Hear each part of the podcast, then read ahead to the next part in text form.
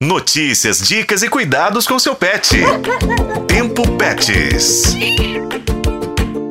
Muito tem se falado da febre maculosa devido aos registros recentes de mortes no Brasil. É uma doença infecciosa transmitida pelo carrapato estrela e que acomete tanto os humanos quanto os cães. Há tratamento, só que o diagnóstico deve ser feito o quanto antes. Mas afinal, o carrapato que transmite a doença para as pessoas é o mesmo que pica os cães? Por isso, eu, Juscelino Ferreira e a jornalista Daniele Marzano, minha parceira aqui no Tempo Pets, conversamos com a médica veterinária Lucila Nogueira, que esclarece isso pra gente. O carrapato estrela é o carrapato dos equinos, de alguns bovinos e as capivaras não é o carrapato dos cães. O carrapato dos cães é outra espécie. É isso então, não é, Dani? Tanto os humanos quanto os cães podem ter a doença do carrapato. Aliás, o seu cãozinho mais velho está com a doença, não é isso?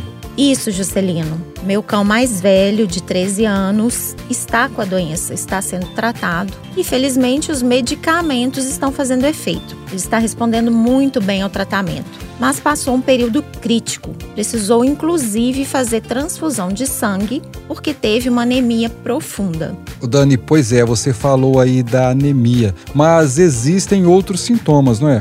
Sim, são vários os sintomas. Os mais comuns são prostração, febre, falta de apetite e pontos de sangramento na pele. É muito importante, pessoal, ficar sempre de olho nos sintomas da doença do carrapato, conforme alerta a veterinária Lucila Nogueira.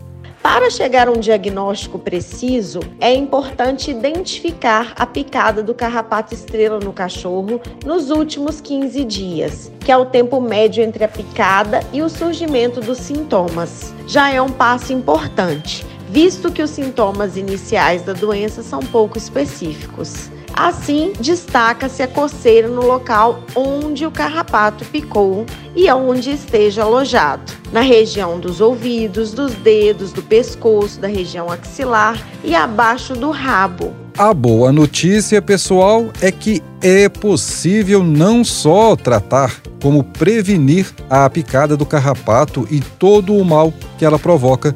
Só que o assunto dá tanto pano para manga que vamos continuar falando sobre a febre maculosa com a médica veterinária Lucila Nogueira no próximo episódio. Com colaboração de Daniele Marzano eu sou Juscelino Ferreira e este foi o podcast Tempo Pets. Acompanhe pelos tocadores de podcast e na FM O Tempo.